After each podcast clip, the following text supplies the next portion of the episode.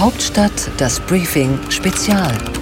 Zukunftsgespräche mit Michael Brücker live von der Pioneer One.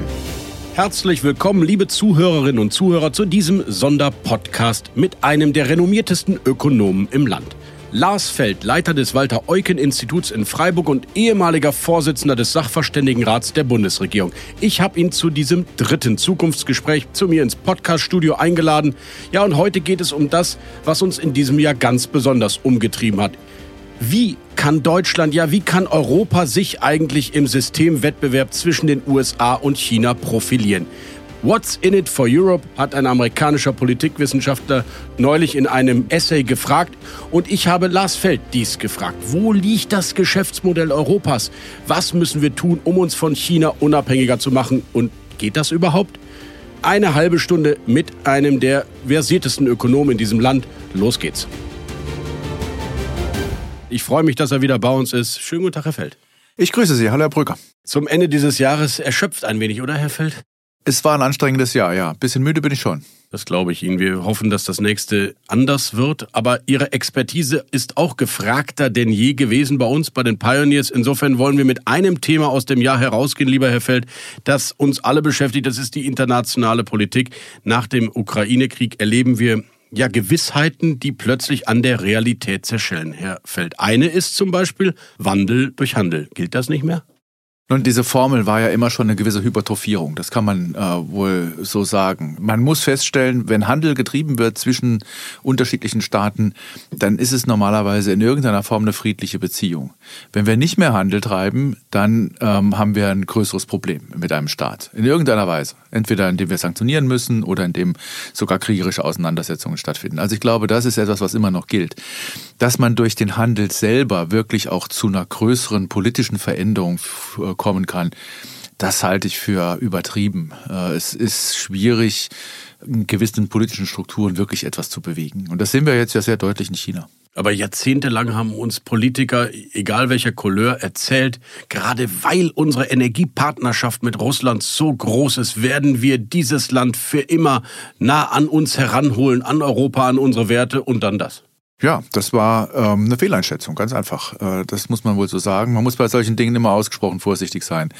Was die Politik nach vorne treibt, was in den Medien hochgehypt wird, äh, die Zusammenhänge sind erstens immer komplizierter und zweitens ist Politik wirkmächtig. Ähnlich ist ja die Behauptung, dass in diesen vielen Jahren des Standortwettbewerbs die Politik keine Rolle mehr spielt und die Wirtschaft alles dominiert und alles bestimmt und es die großen Multinationals sind, die uns regieren. Es ist alles falsch. Die Politik regiert uns und es spielen dann natürlich die internationalen Zusammenhänge zwischen den äh, politischen Entscheidungsträgern eine große Rolle. Aber dann ist ja die Frage auch für die internationale Wirtschaft, regieren wir richtig? Also machen wir die richtige Politik? Und ich hatte dieses Jahr manchmal das Gefühl, korrigieren Sie mich, Herr Feld, wir machen als einzige in der Welt noch eine werteorientierte Außenpolitik, eine moralbasierte, während die ganze Welt interessengeleitete Außenwirtschaftspolitik macht. Ja, wir haben im Grunde auch immer interessengeleitete Außenwirtschaftspolitik gemacht. Das war ja nicht umsonst so, dass wir auf das billige Gas Russlands gesetzt haben, wo schon sehr, sehr viele Warnungen, insbesondere aus den USA gekommen sind, dass uns das Geo, äh, aufgrund von geostrategischen Problemen auch einmal in Schwierigkeiten bringen könnte. Jetzt äh, wird die moralische Sicht in den Vordergrund gerückt in vielen Diskussionen und vor allen Dingen auch in der öffentlichen Debatte. Aber es ist am Ende nicht wirklich tragfähig, wenn man es genau betrachtet. Wir werden auch äh, bei einer Diskussion darüber, wie man äh, jetzt in Handelsbeziehungen nach vorne geht, im Sinne eines Friendshoring, also nur noch mit Freunden Handel zu treiben, nicht äh, sagen können, wir definieren äh, die Messlatte für Freunde so hoch, dass äh, wir nachher völlig ohne dastehen. Das kann man Machen natürlich wir nur noch so mit Niederlande und Dänemark und Belgien. Selbst mit Ungarn dürften wir dann ja schon nicht mehr handeln. Ja, Ungarn ist schon weiter weg. Ich würde sagen, äh, da wird der Handel auch mit Kanada schon schwieriger, wie wir ja in der Diskussion um CETA gesehen haben. Oder mit der Schweiz wird es schwieriger, wenn man da ja auch sagt, um Gottes Willen, da ist ja vielleicht der ein oder andere äh, Potentat. Bankgeheimnis geht ja auch nicht. Bankgeheimnis, der Potentat, der sein Geld da auf einem Nummernkonto hat, wie so schön heißt, äh, was ja im Grunde so gar nicht mehr existiert. Aber äh, das sind die Diskussionen, die wir dann führen und das funktioniert natürlich nicht. Das funktioniert äh, ja, immerhin völlige Autarkie, wenn wir unsere moralischen Grundsätze in der Außenpolitik durchsetzen. Dann haben wir nur noch uns. Ja, so weit wird es ja nicht kommen. Also irgendwann zieht dann schon noch ein bisschen mehr Vernunft ein in diese Debatte. Deswegen lassen Sie uns darüber reden, wie reagieren wir? Was sind Ihre Schlüsse, Ihre Konsequenzen aus dem, was wir erlebt haben? Es gibt einen Systemwettbewerb, ich glaube, da gibt es kein Ding dran zu deuteln, zwischen den USA und China. Und wie muss Europa reagieren? Und können wir überhaupt noch angemessen reagieren oder ist das zu divers, zu komplex, zu heterogen, was wir hier als EU in die Antwort geben? Als erstes Einspruch, Euer Ehren. Es ist kein Systemwettbewerb zwischen den USA und China, sondern zwischen dem Westen und China. Aber die USA interessiert sich nicht zwingend immer für europäische Positionen. Sie zieht ihr Ding durch. Naja, aber Europa muss sich in der Problematik mit China ganz eindeutig als Teil des Westens begreifen. Es wird nicht funktionieren, ein äh, expansionistisch-nationalistisches China in seine äh, Grenzen äh, zurückzuschieben, zurückzuweisen, wenn die Europäer nicht an der Seite der USA stehen.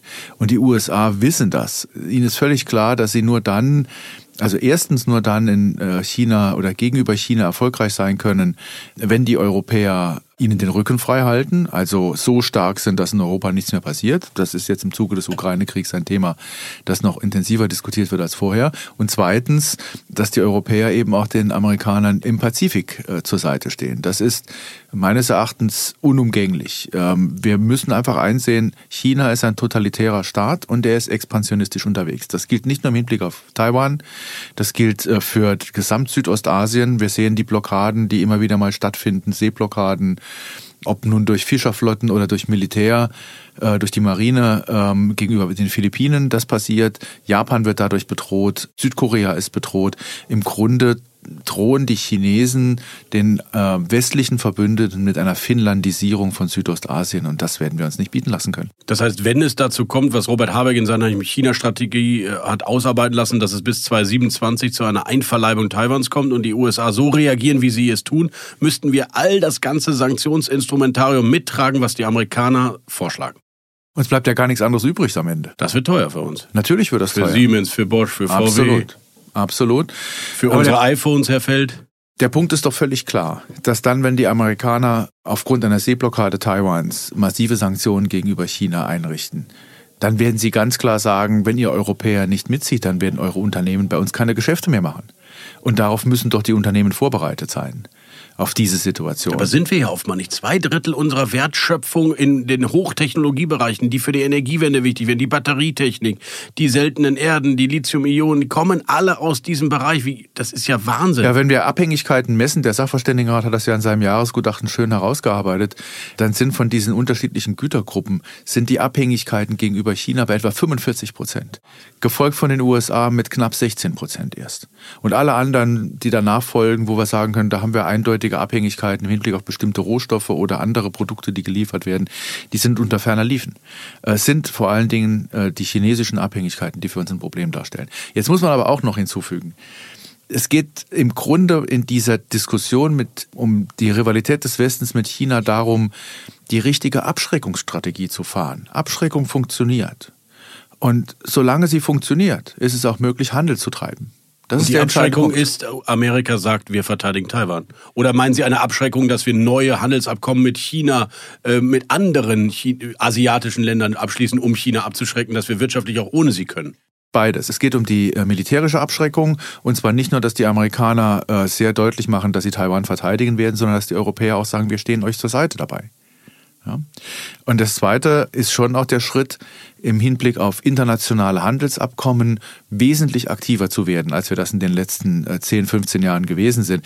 Und es gilt, äh, die USA dazu zu bewegen, mit uns ein Freihandelsabkommen in irgendeiner Form abzuschließen, weil wir ansonsten ja immer wieder Sand im Getriebe haben, wenn wir jetzt an den Inflation Reduction Act, äh, IRA, denken. Die Diskussionen, die da stattfinden, sind unnötig. Ja, aber das ist genau der Punkt aus meiner Sicht. Wir hatten eine TTIP 2.0 Diskussion in den letzten fünf, sechs Jahren und ich habe zusehends das Gefühl, die Amerikaner wollen das schon gar nicht mehr, was sie vor vielen Jahren wollten und das wird schon zu spät kommen und machen einen Inflation Reduction Act, der ja alles andere als irgendwie Westen ist, sondern vor allen Dingen ist es USA First. Das ist doch kein Konjunkturprogramm für Europa und für Deutschland. Den haben die doch mit uns auch nicht abgesprochen. Na, natürlich nicht. Die Amerikaner brauchen ja nichts mit uns abzusprechen. Ja, ja deswegen, man hängt sich eigentlich an den Westen dran im Sinne an die USA und haben aber keine partnerschaftlichen Abkommen mehr mit denen. Naja, so ist es jetzt nicht. Wir haben ja doch eine Reihe von anderen Abkommen, die jenseits äh, des gescheiterten TTIP noch existieren. Aber man muss auch deutlich sagen, dass wir im Hinblick auf IRA einerseits die Kirche im Dorf lassen müssen, so schlimm wird es nicht kommen. Und auf der anderen Seite, äh, dass es wichtig ist, frühzeitig mit den Amerikanern zu reden, damit wir in Richtung eines äh, Freihandelsabkommens kommen.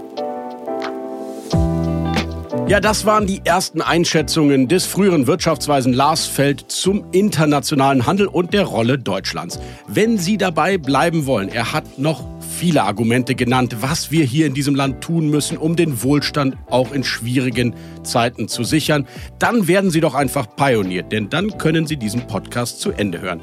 join.thepioneer.de ist die Website Ihres Vertrauens für eine Mitgliedschaft bei uns. Und dann gibt es nicht nur Lars Feld in Gänze, sondern auch Gabor Steingarts Business Class, Aleph Doans Achtertag und unseren Hauptstadt-Podcast natürlich auch. Guter Journalismus hat seinen Preis. Ich würde mich freuen, wenn Sie an Bord kommen.